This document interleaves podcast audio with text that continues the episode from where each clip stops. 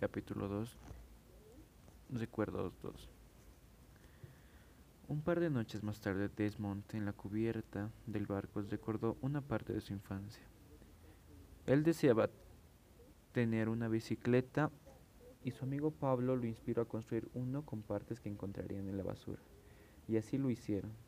Después de construirla y de muchos paseos divertidos, días más tarde, camino hacia la escuela, Desmond vio al camión del lechero y se aferró al parachoques trasero para llegar más rápido a la escuela, pero en las vías del tren su bicicleta casi sale destruida y él casi sale muy mal herido. Y el señor Woods, el conductor del camión, se percató de Desmond y le hizo reflexionar sobre los posibles finales trágicos que pudo haber sucedido. Luego recordó en Lynchburg con sus primos Preston y Beverly. Eh, quisieron y lograron saltar al tren de la ciudad. Desmond los motivó a hacerlo eh, ya que él lo había aprendido de su padre.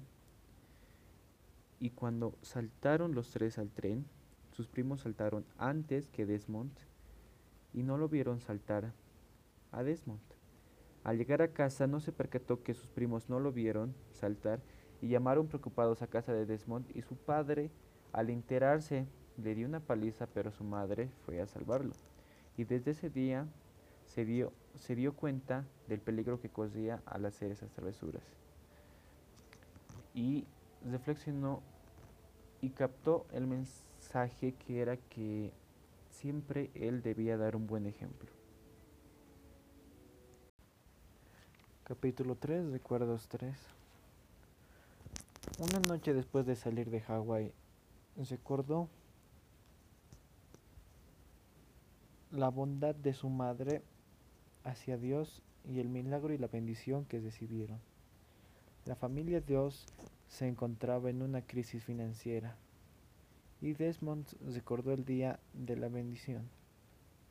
Ese día alguien llamó a la puerta y era el señor Vandergrift el dueño de la casa y amigo adventista del séptimo día.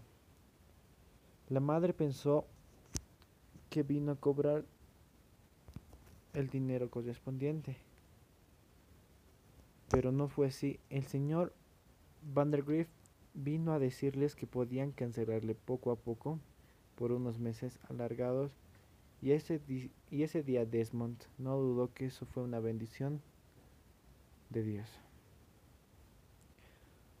Otro recuerdo es que esa, esas clases de bendiciones no se vieron solo una vez.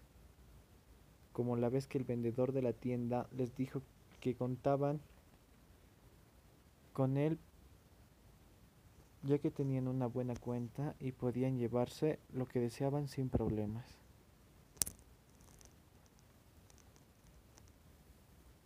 Capítulo 4, Recuerdos 4. Desmond ya se sentía como en casa.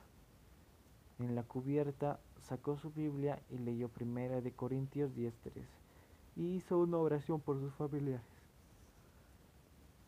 Y en eso recordó cuando su familia empezó a estudiar la Biblia y su padre siempre ponía excusas que si guardaba el día sábado se morirían de hambre y así fue durante muchos años. Y Harold y Desmond discutían sobre una reunión adventista allá por Buenavista se dirigieron ahí en el coche familiar y en la iglesia adventista les encantó el pastor Kuhn, quien los invitó a quedarse en casa de él, e insistieron y lograron convencer a la familia 2.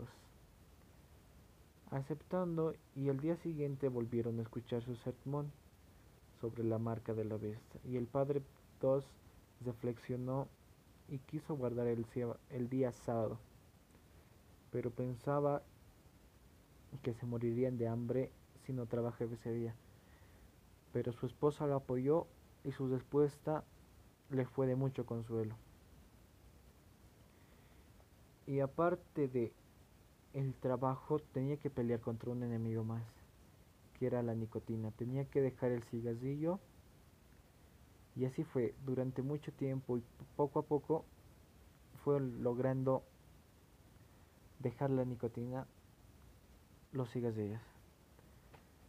Después Desmond consiguió un trabajo y así pudo ayudar a, pudo ayudar a la familia ganando dinero.